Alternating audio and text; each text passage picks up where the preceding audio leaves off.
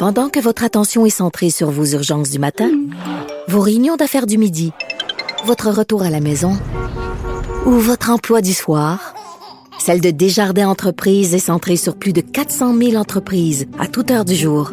Grâce à notre connaissance des secteurs d'activité et à notre accompagnement spécialisé, nous aidons les entrepreneurs à relever chaque défi pour qu'ils puissent rester centrés sur ce qui compte, le développement de leur entreprise.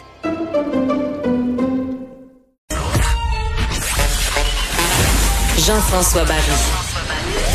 Le seul retour qui vous fait sentir en vacances, Même dans le trafic. Cube Radio. Patrick Désy est en vacances, mais on va quand même se payer la traite aujourd'hui et parler de vin avec Nadia Fournier, chroniqueuse vin au Journal de Montréal. Bonjour Nadia. Bonjour Jean-François. Merci de, de remplacer comme ça à pied levé et surtout de nous transporter au Chili. Oui, ben oui, écoute, c'est, je- le choix de ma chronique euh, trahit un peu où j'en suis euh, dans le montage du guide du vin, euh, de- édition 2021. Et là, j'ai tout juste en fait de, de, de, de finaliser les dégustations pour l'hémisphère sud. Et ben, le même constat s'impose cette année, Jean-François, c'est que le Chili, ça fait bon, ça doit faire euh, maintenant 12 ans que je le dis depuis mon premier séjour là-bas. Il y a quelque chose qui se passe euh, dans le vignoble au Chili. Et puis, on n'arrivait pas exactement à pouvoir saisir cette, euh, cette effervescence euh, sur notre marché parce que, bon, on avait toujours les mêmes vins, les mêmes domaines. Mais là, ça commence à changer depuis 4-5 ans. Et puis, cette année, il y a vraiment des beaux produits qui sont arrivés et il y en a trois top à la SAQ en ce moment. Donc, euh, voilà, plein de bonnes bonnes nouvelles pour les gens qui, qui aiment peut-être explorer hors des sentiers battus. Et puis, euh, et puis voilà. On, on peut faire des bons rapports qualité-prix, moi je trouve au, au- au Chili. Là, quand on va dans, tu sais, des fois on, les vins de, les vins français, les vins italiens sont un peu euh, surpayés à mon avis, mais au Chili, là, si on se met à déguster, on peut faire de belles découvertes. À moins que tu me Oui. dises le contraire parce que tu connais ça plus que moi.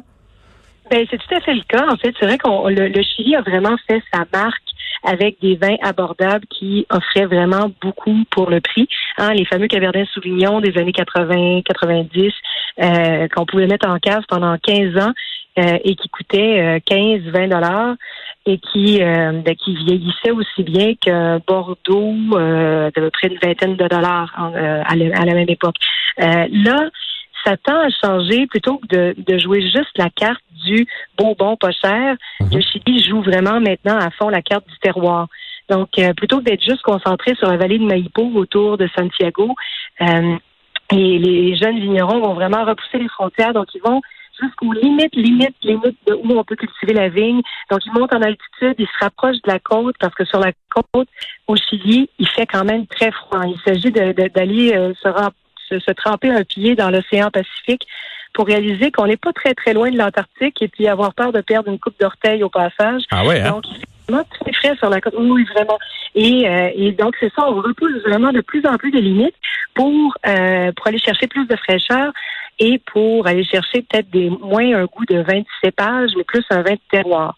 Et le premier, Jean-François, que j'aurais envie de vous présenter dans cette optique-là, Oui. est produit euh, en fait euh, dans la vallée de Maolé, donc euh, tout au sud du Chili, à quelques centaines de kilomètres au sud de Santiago, la capitale.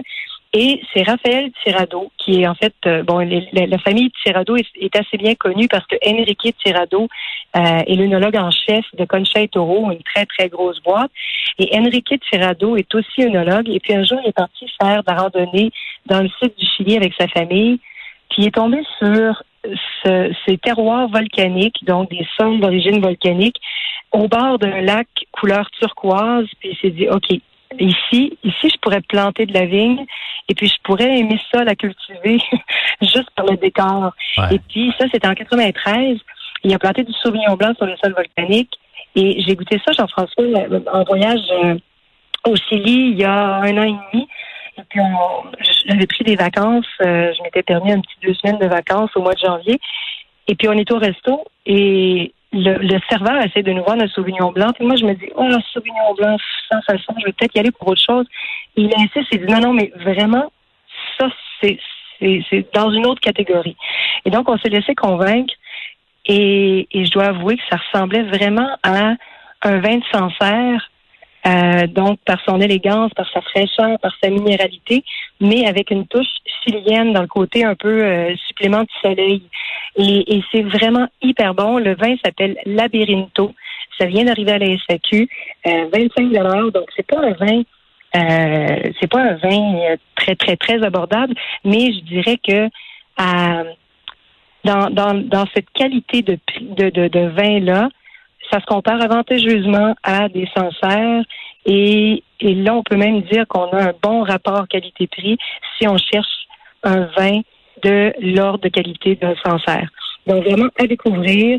Euh, ben moi, tu me donnes, tu me donnes le goût. Puis à 25 dollars, oui, il y a des vins euh, plus abordables, mais une fois de temps en temps pour découvrir des nouvelles saveurs, pourquoi pas C'est, euh, je, je l'ai googlé là évidemment pendant que tu me parles, et donc c'est dans la section cellier euh, à la SAQ.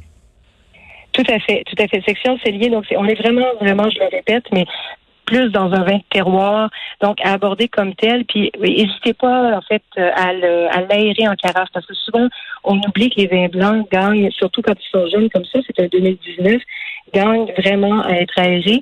Euh, ça va pas le hmm. fatiguer, au contraire, ça va juste faire en sorte que les, les saveurs vont être un peu plus, euh, vont gagner en nuances, vont gagner en profondeur, donc on va être capable de mieux en profiter.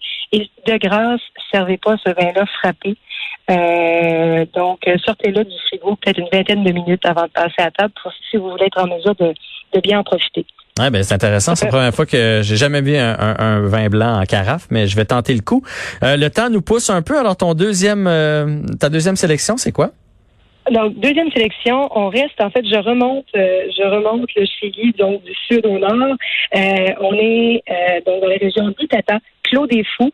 ça aussi, je, reviens encore, c'est vraiment mathématique, c'est terroir. Donc il y a Pedro Parra, qui est un agronome qui qui avait été faire ses classes en France et puis en revenant au Chili, il disait, ben, la, la France a des terroirs, mais nous peut-être pas.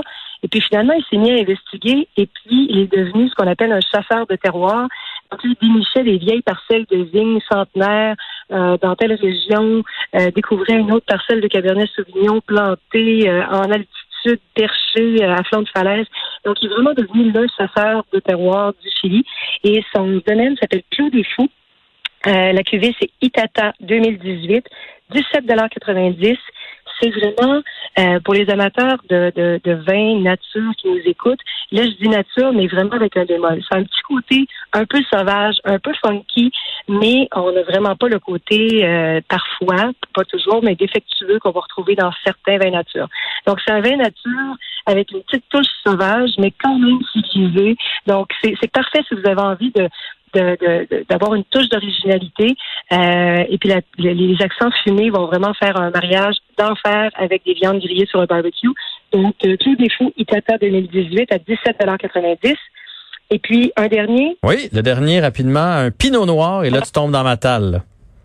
Ben oui, c'est ça. Alors, et euh, il y a, je ne sais pas si ça dit quelque chose, Bachelder, Thomas Bachelder, il y a maintenant des vins sous son, sa propre étiquette, sous son propre nom à la SAQ, mais c'est lui qui avait été de l'aventure de Claude Jordan à Niagara. Ah ben oui, ah, je connais bien le Claude Jordan. exactement. Donc, Claude Jordan, donc les amateurs de Claude Jordan qui ont, qui ont connu les Pinots Noirs euh, vont reconnaître la signature de, de, de Thomas Bachelder.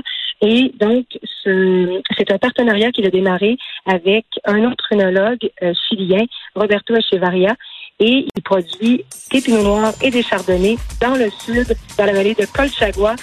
20 dollars, hyper élégant et tout en suavité, tout en délicatesse et ça vaut vraiment la peine.